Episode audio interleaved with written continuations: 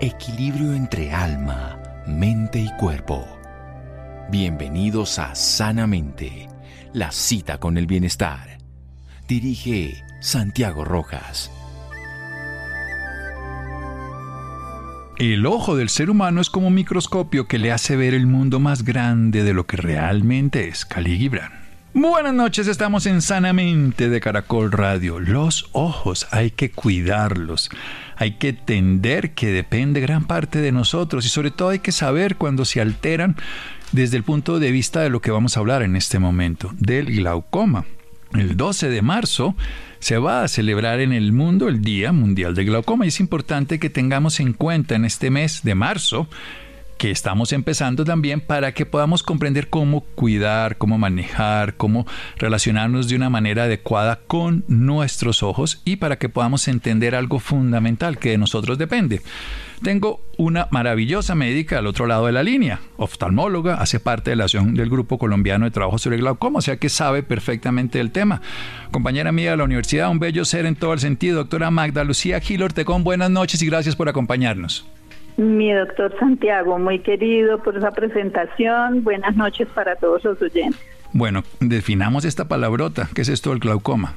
Bueno, el glaucoma es un conjunto de cambios que pueden suceder en el ojo en donde hay varios factores a tener en cuenta. El principal es la presión intraocular, que es la presión que genera el agua que rellena el ojo por dentro. Y esa presión alterada puede producir cambios a nivel del nervio óptico que pueden eh, producir eh, alteraciones o disminución en el campo visual y a largo plazo pueden producir alteraciones y déficit de la visión. ¿Podemos quedarnos ciegos entonces? Como por un... Sí, claro. Si el glaucoma no se controla eh, y no se mantiene bien controlada esa presión ocular, se va dañando progresivamente el nervio óptico en forma irreversible y podemos llegar a la ceguera irreversible. Bueno, vayámonos desde el ABC de Paquito para entender esos pedacitos del ojo para poderlo entender, la cámara anterior, la córnea, ese líquido, el amor acuoso, el amor vitrio, para que las personas puedan llegar a comprender qué es lo que va a pasar cuando se aumenta la presión intraocular. Bueno, sí, como tú lo has mencionado, el ojo tiene varias partes.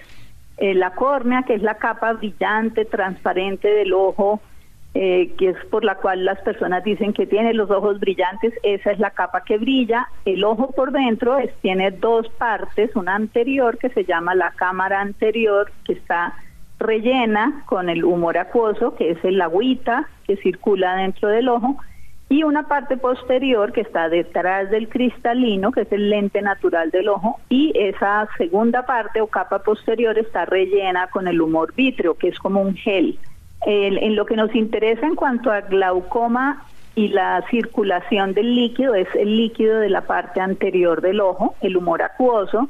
Ese está en constante producción, el ojo constantemente está produciendo humor acuoso por una parte y por otra parte se drena del ojo, entonces siempre se está cambiando para poder llevar los nutrientes y los electrolitos a todas las estructuras de la parte anterior del ojo. Bien. Em, y ella es la que da eh, esa circulación y esa producción de humor acuoso es la que nos define la presión intraocular. Y vamos a hacer un pequeño corte para seguir avanzando. Vamos a avanzar completamente con estas ideas para poder hablar del glaucoma, pero nos ha aclarado que es ese líquido del humor acuoso, que como la agüita que nutre, la que ya sea por la producción, en este caso, constante y que no pueda drenarse, como se diría, como si fuera un sifón adecuado en esta, en esta fuente, podríamos tener problemas. En un momento lo desarrollamos con la doctora Magda Gil. Seguimos aquí en Sanamente de Caracol Radio. Síganos escuchando por salud. Ya regresamos a Sanamente. Bienestar en Caracol Radio. Seguimos en Sanamente.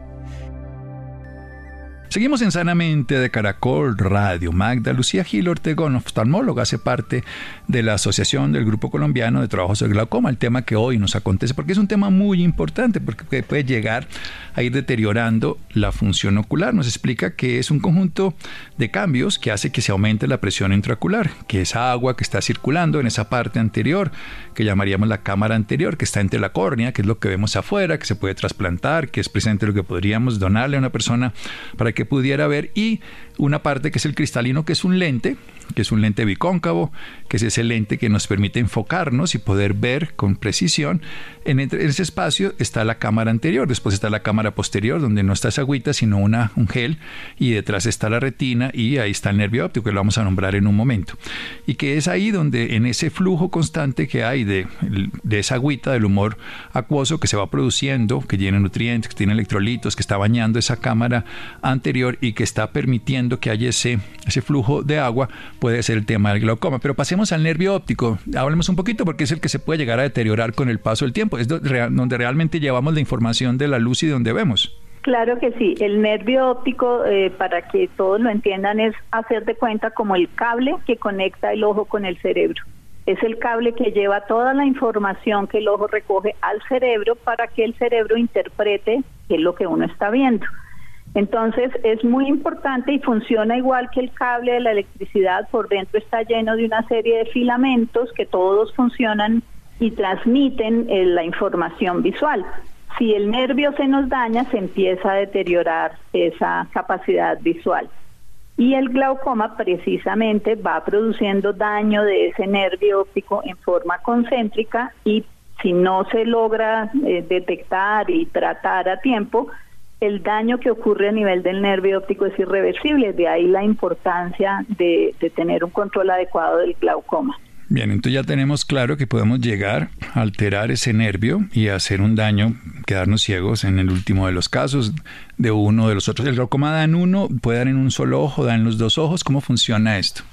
Hay diversos tipos de glaucoma, pero el glaucoma primario de ángulo abierto, que es el más común, eh, generalmente afecta a ambos ojos. Lo que sucede es que esa afectación es asimétrica. ¿Qué quiere decir? Que inicialmente arranca en un ojo y con el tiempo empieza en el otro. No son parejos. Bien, vamos al agudo, que es ese que se va uno al cine, que se toma un, y se va y se le cierra el ángulo cerrado. Cuéntenos eso, qué significa, cómo es ese glaucoma agudo y luego pasamos al crónico, que es el más común y el de los más complejos. Bueno, el glaucoma agudo es el ataque agudo que ocurre por un cierre em, abrupto de ese drenaje del ojo que hace que la presión se suba en forma severa y esa subida de presión pues puede producir un daño inmediato y severo. Estamos hablando de que el aumento de presión en estos casos puede llegar a ser cuatro veces el valor normal, que es de 10 a 21. Podemos tener presiones de 40, de, 40, de 70, de 80. Entre más alta esa elevación de la presión, mayor el daño y mayor riesgo de quedarse ciego después de un ataque de glaucoma. Bueno, ¿y qué tanto tiene que ver eso de, por ejemplo, estar en lugares oscuros, de lo que se dice relacionado con irse a cine, tomarse una cerveza? ¿Y por qué puede pasar eso? ¿Por qué se puede generar en algunas personas? ¿A quién les podría pasar esto? Claro, eh, tú lo has dicho, no a cualquier persona le puede dar un ataque agudo de glaucoma. Generalmente son aquellos pacientes que de entrada tienen un ojo pequeño, usualmente los pacientes con hipermetropías altas estos pacientes el ojo es más pequeño de lo normal y tienen una cámara anterior más pequeña en donde todas las estructuras del ángulo están más estrechas y con riesgo de cerrarse. Cuando uno se, se mantiene en una situación de baja iluminación, ocurre una dilatación fisiológica de la pupila y esa dilatación en un ojo pequeño puede producir un cierre angular y de esta forma se eleva la presión. ¿Qué siente una persona ahora sí? En este, estamos todavía en el agudo, la persona tiene un ojo pequeño por ser hipermétrope, tiene la posibilidad de estar en un cine o en un lugar a oscuras y está, además puede estar muy hiperhidratado, por eso es el ejemplo característico, aunque pueden ser otras características. ¿Qué sensación tiene para que sepamos qué tendría que hacer esa persona? Generalmente estas personas empiezan a ver borroso y empiezan a tener dolor ocular. El dolor ocular generalmente va en aumento, cada vez es más doloroso y cada vez la visión se, se afecta más, se pone el ojo rojo, la pupila puede quedarse un poquito dilatada, puede asociarse también a dolor de cabeza de la mitad de la cabeza, del mismo lado del ojo afectado, em, pueden incluir inclusive presentarse náuseas y vómitos. Eh, el dolor ocular es bastante severo que hace que generalmente los pacientes consulten por urgencias. Es una ventaja, ¿no? En ese caso, que no se vayan. Pero como es, podría ser asociado al consumo de alcohol y todo, pero un dolor de cabeza y sobre todo un dolor ocular, en este caso, de un solo ojo, de, eh, con visión borrosa, en aumento, con pupila probablemente dilatada y en este caso si ha estado expuesto a oscuridad y un ojo pequeño, pues todas esas cosas llevarían. ¿Qué, pasaría y se puede recuperar esto? ¿Se puede sanar una persona en un agudo? Eh, generalmente lo importante es una consulta rápida, no hay que esperar a que el dolor pase, no hay que esperar a, ver si se me quita, no, es importante consultar rápidamente porque lo que mencionaba anteriormente, eh, es el tiempo que dure la presión alta y la cantidad de elevación de la presión son las que nos van a determinar el daño que ocurra a nivel del nervio óptico. Pongo un ejemplo. Si la presión se sube, lo normal dijimos máximo es 20, si se sube a 40, pero dura una hora, probablemente ese paciente no quede con una pérdida importante de visión. Pero si se le sube la presión a 70, y dura una hora, con 70 sí puede quedar eh, con un déficit bastante importante de visión en forma irreversible. Entonces, las dos cosas, los dos factores juegan mucho, el tiempo que dure la presión alta y la cantidad de elevación de la presión. Por eso aconsejamos no esperar, no pensar que se les va a pasar, sino es mejor acudir eh, prontamente a urgencias para que sean valorados y definir el nivel de presión y pues dar el manejo necesario. Sí, ya es un manejo médico, ya sabe el médico lo que tiene que hacer. Vamos a pasar al otro glaucoma, que es el más común, el menos agudo, pero también sigue siendo muy grave, que es el de ángulo abierto. ¿Qué diferencia hay? Como su nombre lo dice, el ángulo está abierto, o sea que ese drenaje no se tapa en forma abrupta y rápida, sino lentamente, en años. El proceso se puede tardar años y el paciente y no produce sintomatología, entonces el paciente no siente nada, no le duele, no le pica, no nada y puede estarse elevando la presión lentamente y esa elevación permanente pues a la postre va a producir un daño lento pero progresivo del nervio óptico. Bien, vamos a hacer un pequeño corte para desarrollar muy bien esa idea, lo que tendríamos que hacer para cuidar nuestro ojo, por un lado, por supuesto, para hacer un diagnóstico y un tratamiento, a ver si hacer la, cómo se mide el tono, cómo se mide la presión, saber un poquito de esto, porque nuestros ojitos, ya vemos, si se daña el nervio óptico puede llegar a ser irreversible. Seguimos aquí en Sanamente de Caracol Radio. Síganos escuchando por salud. Ya regresamos a Sanamente. Bienestar en Caracol Radio. Seguimos en Sanamente. Seguimos en Sanamente de Caracol Radio. Magda Lucía Gil Ortegón nos está hablando y es oftalmóloga que hace parte de la Asociación Grupo Colombiano de Trabajo sobre Glaucoma sobre el tema del glaucoma a propósito de que el 12 de marzo se celebra mundialmente el Día del Glaucoma para que entendamos qué significa esto. Es el aumento de la presión intraocular de la cámara anterior del humor acuoso que terminas afectando de una manera Puede ser irreversible o reversible si hacemos el diagnóstico a tiempo y el tratamiento, el nervio óptico generando alteraciones del campo visual, pudiendo dañar específicamente la visión de la persona. Podemos tener el de ángulo cerrado, que es agudo, que es más común en personas de ojos pequeños, como los hipermétropes de alto nivel de hipermetropía, que pueden tener después de una exposición a la oscuridad o una dilatación de la pupila, pueden generar un dolor agudo, incapacitante, con visión borroja de ese ojo, incluso de la cabeza, con náuseas y vómito, puede alterar el tamaño de la pupila y que entre más rápido se haga el diagnóstico, mejor le va a ir a la persona. Nos ha hablado de que la tensión ocular es entre 10 y 20 y que puede llegar a estar 4, 6 veces, 8 veces, pues, ah, el tiempo que esté ahí, nos habla hasta 70, podría en una hora dañar el ojo. Hay que, estas personas van a ver borroso, dolor ocular. Pero viene el otro, que es el más común, que es el ángulo abierto. Recordemos que ese líquido está fluyendo permanentemente, todo el tiempo está activando ese movimiento en la cámara anterior, está llenando de electrolitos, humectando, teniéndolo en equilibrio al ojo que lo necesita. Y si se tapa, porque se va obstruyendo lenta, lentamente, la persona no tiene síntomas, pero va a perder los ojos. Hablemos un poquito por qué se puede producir esa obstrucción y qué es lo que tendríamos que hacer. Ahora vamos al el glaucoma de ángulo abierto o crónico. Sí, Santiago, mira, en, en el glaucoma de ángulo abierto no se conoce la causa específica, pero ese sistema de drenaje se va tapando mm, paulatinamente, lentamente, los huequitos del drenaje se van haciendo cada vez más pequeños, haciendo que salga menos cantidad de humor acuoso. De esa manera, al producirse la misma cantidad de líquido, pues empieza a quedar un remanente de ese humor acuoso dentro de la cámara anterior, haciendo que cada vez la presión esté por encima del límite normal. Y si esto no se detecta a tiempo, pues va a ir produciendo una lesión del nervio óptico que es lenta, pero que se produce progresivamente. Y lo que es importante de entender, ya que no da síntomas, pero algo nos puede sugerir y vamos a pasar al, a cuándo debemos ir al oftalmólogo, cómo se realiza esto, pero algún indicio, por ejemplo.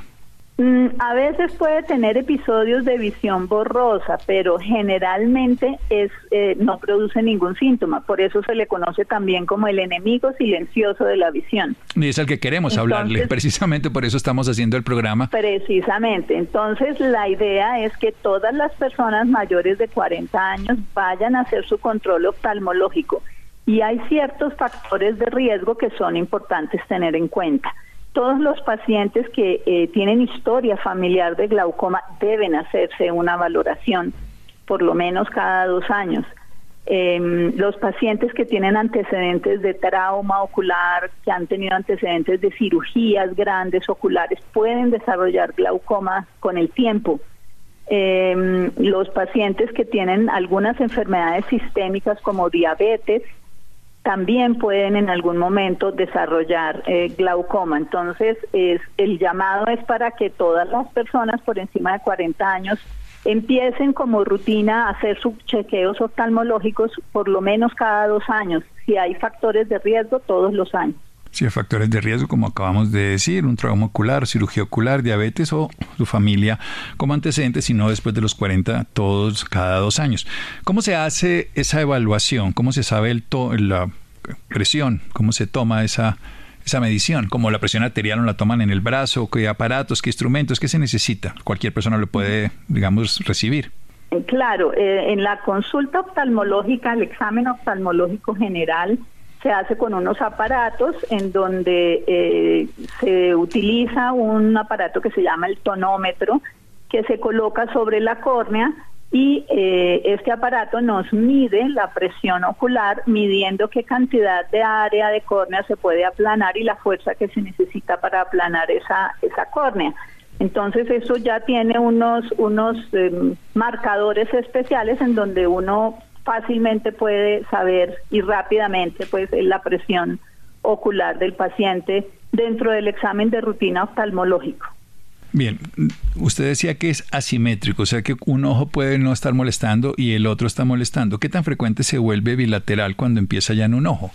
Mm, cuando es glaucoma de ángulo abierto, generalmente se comprometen los dos ojos. Lo que, lo que yo mencionaba es que no necesariamente empiezan al tiempo. ¿Qué tanto tiempo entre uno y otro? Eso es variable en cada paciente y de acuerdo a los factores de riesgo, pero usualmente el glaucoma primario de ángulo abierto compromete ambos ojos. Pero eso es muy importante entenderlo. Lo decía porque precisamente puede pasar eso, de que la persona dice, bueno, ya perdí un ojo, ya eso se fue así. bueno, de una perspectiva al otro. ¿Cómo es el tratamiento? ¿Qué hacen ustedes? ¿Hay tratamiento quirúrgico en algunos casos? ¿Es tratamiento de goticas? ¿Se suspende? ¿El paciente se cura? ¿Cómo funciona? Bueno, es importante recordar que el glaucoma es una enfermedad crónica, o sea, es una enfermedad que no podemos curar, es una enfermedad que podemos controlar. El control se hace con el tratamiento, pero el paciente siempre seguirá teniendo glaucoma, entonces es muy importante no suspender el tratamiento y estar en controles periódicos para estar vigilando que ese tratamiento esté produciendo el efecto que requerimos. Inicialmente en el glaucoma de ángulo abierto el tratamiento inicia con gotas. Hay diversos tipos de gotas que el oftalmólogo, de acuerdo al paciente, a los factores de riesgo, al nivel de presión, definirá cuál es el más adecuado y acorde para ese caso específico. También tenemos otros tratamientos eh, de primera línea que son algunos láseres. Ah, existe la trabeculoplastia láser que en algunos pacientes que son alérgicos o que tienen intolerancia a ciertos medicamentos pueden ser una buena alternativa. Sin embargo, los láseres no controlan tan eficazmente la presión como las gotas. Que es algo que además está en absoluta capacidad y disponibilidad del paciente si la usa. Exactamente, exactamente. En algunos otros pacientes se requieren combinaciones tanto de medicamentos como de láser y medicamentos y cuando ya no se ha logrado un control adecuado con estas herramientas ya se pasa a los procedimientos quirúrgicos. Bueno, hablábamos después de los 40 años y de esta historia. ¿Qué, ¿Qué, tanto es la incidencia y qué tan posible puede pasar en niños o en adultos más jóvenes? Que no sea el agudo, sino el crónico, que es el que estamos refiriéndonos ahora. Pues hay otros tipos de glaucomas que incluso se presentan en niños. Hay unos que se presentan recién nacidos, que es el glaucoma congénito. Eh, y el niño nace con el glaucoma y generalmente estos niños hay que operarlos inmediatamente se hace el diagnóstico. En estos bebés es importante, eh, como los niños recién nacidos duermen mucho durante el día, es importante abrirles los párpados y mirar los ojos, que los ojitos no sean demasiado grandes, que se vean brillantes o si se ven opacos es un, un síntoma, un signo de alerta, porque puede ser un glaucoma congénito. Si el niño tiene fotofobia o, le molesta la luz, le molesta mucho la luz, eh, también hay que tener, abrirle los ojitos y mirar. Es importante hacer esto este es un llamado tanto a pediatras como a los mamás y papás de estos bebés. Ante cualquier sospecha que el ojo es demasiado grande, no es que hay tan lindo el niño nació con el ojito grande, sino que puede ser una alerta de que puede ser un glaucoma. Es importante porque los bebés, eh, al momento del diagnóstico, el tratamiento inicial siempre es quirúrgico siempre hay que operarlos para mejorar el pronóstico de que no pierdan la visión. No, y salvamos la vida en el sentido de los ojitos de un niño. Exactamente. Entonces, en los niños sí, uno empieza a gotas, pero lo tiene que operar a los 15 días, o sea, apenas se diagnostique lo más rápido posible. Lo que está diciendo es absolutamente esencial. Pero volvamos entonces, ¿qué tan frecuente ya es el glaucoma? Le queremos dar todo ese programa al glaucoma porque sabemos que es algo que no le paramos bolas, que nos parece extraño ir al oftalmólogo si no tenemos miopía o algo nos parece raro, si tenemos alguna afección o nos echamos unas goticas cualquiera. Por eso le queremos dar énfasis al cuidado de los ojos. ¿Qué tan frecuente está siendo el glaucoma en Colombia o en el mundo? En general, cada día se diagnostica más eh, se encuentra más frecuentemente los diferentes tipos de glaucoma se detectan más eh, más pacientes por lo mismo porque se están haciendo campañas de información y entonces los pacientes acuden más y, y ha aumentado la incidencia de glaucoma en todo el mundo. De hecho, por eso se hacen estas campañas ya no vamos por el Día Mundial del Glaucoma, sino ya se celebra la Semana Mundial del Glaucoma y en esa semana se hacen diversas actividades en las universidades, con los estudiantes de medicina, eh, con los médicos generales, con médicos de otras especialidades, contándoles porque ellos también pueden ser remisores de pacientes que presenten algunos hallazgos clínicos sugestivos. No, y por eh, eso... Se hacen también em, actividades con pacientes, mostrándoles películas, videos, haciendo este tipo de charlas como las que estamos haciendo contigo para que la gente se informe y acuda a la, a la consulta. Sí, precisamente nos queremos anticipar para motivar a todas las personas a que hagan un examen ocular en el caso que lo necesiten una vez cada dos años si tienen más de 40 o una vez cada año si tienen algún antecedente como el trauma ocular, la cirugía ocular, diabetes o tienen dolores oculares o, obviamente pérdida de la visión, ver qué pasa con las mosquitas volantes y todas estas cosas como, ¿qué, pueden significar, por ejemplo? Esas mosquitas generalmente son cambios que ocurren en el gel que rellena la parte posterior del ojo. Forma como unos grumitos, como unas naticas en ese gel y por eso el paciente ve la, como la mosquita que se mueve para un lado y para otro. Ahí la recomendación pues es hacer una evaluación de la retina porque a veces esos cambios en ese gel pueden producir tracción de la retina y abrirle agujeritos a la retina que es importante detectar y tratar en caso de que se presente. En caso de que se presente. Bien, y para ya terminar, recomendaciones generales para el cuidado de nuestra salud visual, que viene bien, no solo para el glaucoma, sino para todo lo que tiene que ver con la capacidad de mantener nuestros ojitos necesarios para el resto de la vida.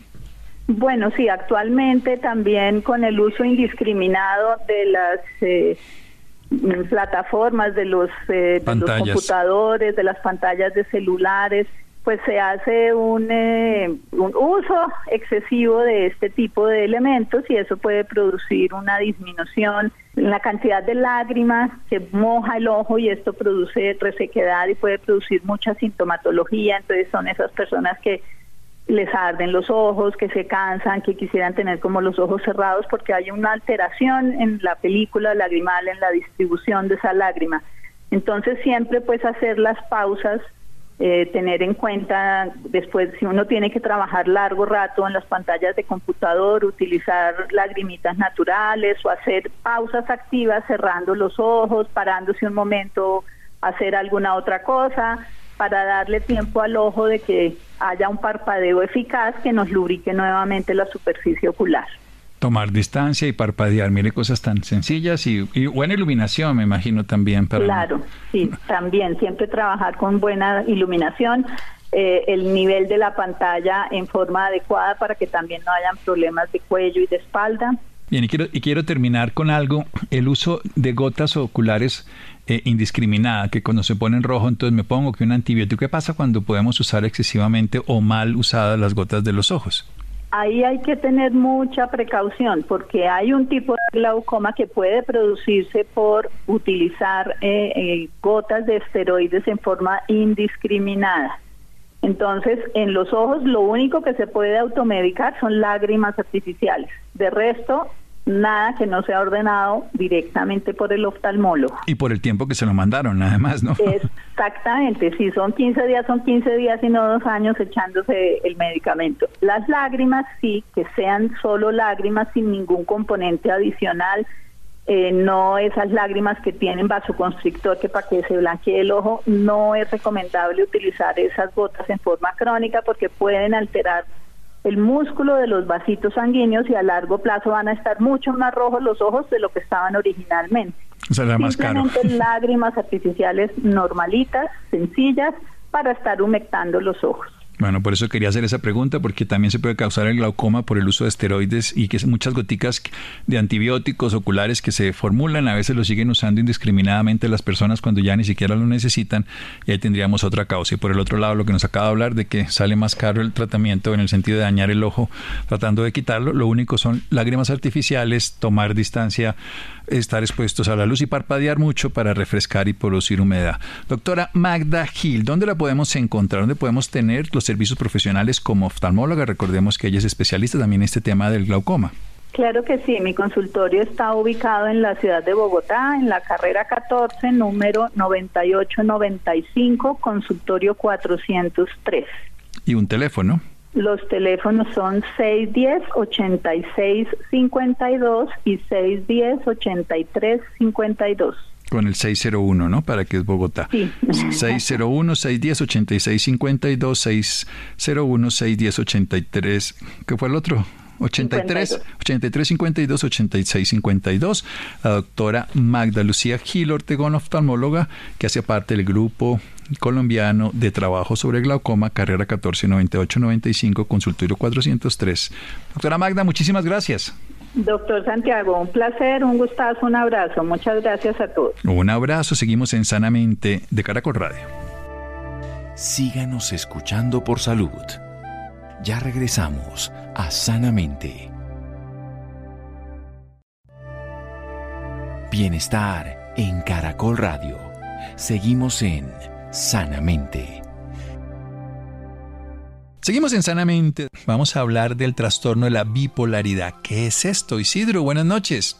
Muy buenas noches para el doctor Santiago y para todos nuestros oyentes. Como lo decía el doctor Santiago, vamos a hablar de bipolaridad y lo vamos a hablar en manos de una experta. Lo vamos a hablar en manos de Natalia Sánchez. Ella es una médica cirujana con estudios de especialidad en psiquiatría y además tiene unos estudios en especialidad en salud mental perinatal de la Universidad de Barcelona. Natalia, muy buenas noches. Gracias por estar con nosotros en Sanamente. Buenas noches, muchas gracias por la invitación. Natalia, ¿qué es la bipolaridad? ¿Cómo podemos de alguna forma ponerle una explicación a esta enfermedad? Bueno, pues el trastorno bipolar es una enfermedad que tiene una base biológica donde hay una fluctuación principalmente en el estado de ánimo. Entonces, lo que sucede es que una persona puede pasar de un estado muy exaltado y eufórico, son periodos de al menos dos semanas de ese estado, a periodos donde tiene pues síntomas muy característicos de la depresión. Entonces, eh, las personas, su ánimo precisamente fluctúa entre estos dos polos y por eso se llama pues el trastorno afectivo bipolar. Entonces, claro, la depresión creo que es más fácil de, reconocerla porque la vemos más comúnmente, ¿no? Que son personas que tienen pérdida del placer, que no tienen, eh, hay pérdida de la energía, puede haber alteraciones del patrón del sueño, con insomnio, con muchas ganas de dormir, de, de la alimentación, eh, y pues es un ánimo deprimido todo el tiempo, ¿no? Pero a veces la manía es lo que no es tan fácil de, de distinguir y sobre todo que pues que es una palabra que no está muy bien utilizada en el eh, hoy en día, ¿no? Pero para explicarles un poco qué es una manía y si si se caracteriza principalmente se ven en las personas como un ánimo que está eh, hay un aumento de la autoestima o como sentimientos de grandeza que parten eh, pues de esta persona que están excesivos o exagerados, digámoslo así. También hay una disminución de la necesidad de dormir, las personas a veces se ven más habladoras de lo habitual, hay fuga de ideas, como que las personas tienen muchas ganas de hacer muchas cosas al mismo tiempo y de hablar de muchas cosas y se ven así precisamente exaltadas. Eh, hay también como que no hay facilidad para mantener la, la atención y hay mucha distracción y bueno, principalmente es eso que se ve en una persona que está en un episodio de manía. Doctora Natalia, usted lo decía en su respuesta y, y, yo quiero retomar sobre eso y es como esa palabra de alguna forma no está bien vista o la estamos usando muy a la ligera, ¿no? Eh, incluso se ha vuelto una forma peyorativa de llamar a alguien cuando cambia su humor. Es como tú si eres bipolar, o tú si eres cambiante, o esa bipolaridad tuya. Y quizás la estamos usando de una manera completamente a la ligera que nada tiene que ver con lo que estamos hablando hoy, o nada tiene que hablar de este diagnóstico, ¿cierto? Sí, así es. Sí creo que se está usando muy coloquialmente para hablar hasta el clima oído que la, la, se refieren así o que alguien es bipolar porque un día está feliz y al otro día no está tan feliz o o, o la, sí se ha usado mucho del uso de este término porque realmente es un término clínico donde donde se ven claramente los dos extremos de este polo que les, les explicaba hace un momento, ¿no? Como pasar de esa alegría excesiva, pero nosotros sí hablamos de al menos estos síntomas, pues por más días, ¿no? Por dos semanas de estar en ese momento de exaltación y de euforia. Mm. Y entonces eh, sí se utiliza muy, incluso peyorativamente, ¿no? Cuando realmente hay personas que sufren de esta enfermedad, esta enfermedad pues tiene una base biológica, como decía también, que se ha, se ha investigado, se ha estudiado, que tiene un tratamiento y, y que pues se sabe que el tratamiento farmacológico hace que se estabilicen estos síntomas afectivos. Doctora Natalia, de alguna forma, quienes estamos alrededor y de pronto vemos que alguien pudiese sufrir de esta enfermedad, pudiese sufrir de, este trastorno, ¿cómo acompañarlo? ¿Qué hacer? Obviamente, sin utilizar estas palabras eh, como tú si eres bipolar o, hacer mención a cada rato de los cambios, ¿cómo acompañar a quienes viven con un trastorno de la bipolaridad? Bueno, pues eh, sí es un reto, además que Claro, muchas veces estas personas no quieren consultar a los servicios. De hecho, el, el estar exaltado, ¿no? El tener mucha energía, el estar eh, estas personas a veces incluso incurren en, en gastos excesivos, en, en conductas eh, de riesgo, pero están, están en un estado que no lo perciben como un estado negativo, entonces es difícil que consulten o que permitan que sean llevados a un servicio de urgencias o una atención médica. Entonces, eh, para las familias resulta un poco difícil convencer a la persona de llevarlo. eh, y pues ya, ya cuando llegan es porque realmente ha sucedido algo más, eh, pues que amerita un tratamiento mucho más cercano. Entonces, yo sí creo que es estar ahí para ellos, que las personas las puedan acompañar en, pues tanto en los episodios de depresión como en los episodios de manía, pero sobre todo estar ahí, estar ahí siempre acompañándolos a las citas médicas, haciéndolos entender que pues que es una enfermedad que tiene un tratamiento y que la evidencia demuestra que el tratamiento los puede ayudar a estar estar mejor, que los puede ayudar a, a, tener una vida con una estabilidad afectiva principalmente. Eh, entonces, creo que para estas personas que los acompañan, eh, incluso existen las asociaciones de pacientes, la, eh, de pacientes con trastorno afectivo bipolar, que también ayuda mucho desde las familias poder apoyar, eh, familias que han tenido estas experiencias, poder apoyarse entre ellos, ayuda muchísimo. Doctora, usted hablaba de los tratamientos. ¿Cuál sería ese tratamiento para tratar un trastorno de la bipolaridad? En la práctica clínica se utilizan los, los moduladores del ánimo, que son precisamente, pues los más comunes son el carbonato de litio, el ácido valproico, hay algunos tipos de anticonvulsivantes que, que tienen evidencia en la estabilización de estos síntomas. Entonces, ese es el manejo principal y ya eh, hay otros manejos adicionales que se pueden eh, que se pueden incluir en el tratamiento cuando no es suficiente estos moduladores del ánimo, pero por lo general eh, en un inicio las, las personas tienen una buena respuesta a estos fármacos. Doctora, realmente durante la pandemia siento yo, o es mi percepción, que le pusimos un poco más de cuidado a los temas asociados con la salud mental, pero también pudo haber sido la pandemia un detonador, ¿no? Para quienes no habían sufrido de un trastorno o de una enfermedad de salud mental, la comiencen a sentir. ¿Pudo pasar que la pandemia pudiese agudizar en algunas personas o pudiese agudizar el trastorno en algunas personas que ya vivían con trastorno de la bipolaridad? Bueno, definitivamente la pandemia sí puso, eh, sí dio mayor visibilidad a los temas de salud mental y es algo que pues de lo cual estamos muy muy contentos de que haya sido de que sea visible que se haya perdido el tabú de que se pueda hablar más tranquilamente de que las personas se atrevan a pedir ayuda de una manera eh, más abierta. Entonces, digamos que en ese sentido se, se abrió la posibilidad de la consulta, pero al mismo tiempo sí aumentó la prevalencia de algunas enfermedades mentales. No necesariamente el trastorno afectivo bipolar, digamos, lo que más se ha visto es ansiedad y depresión también después de la pandemia.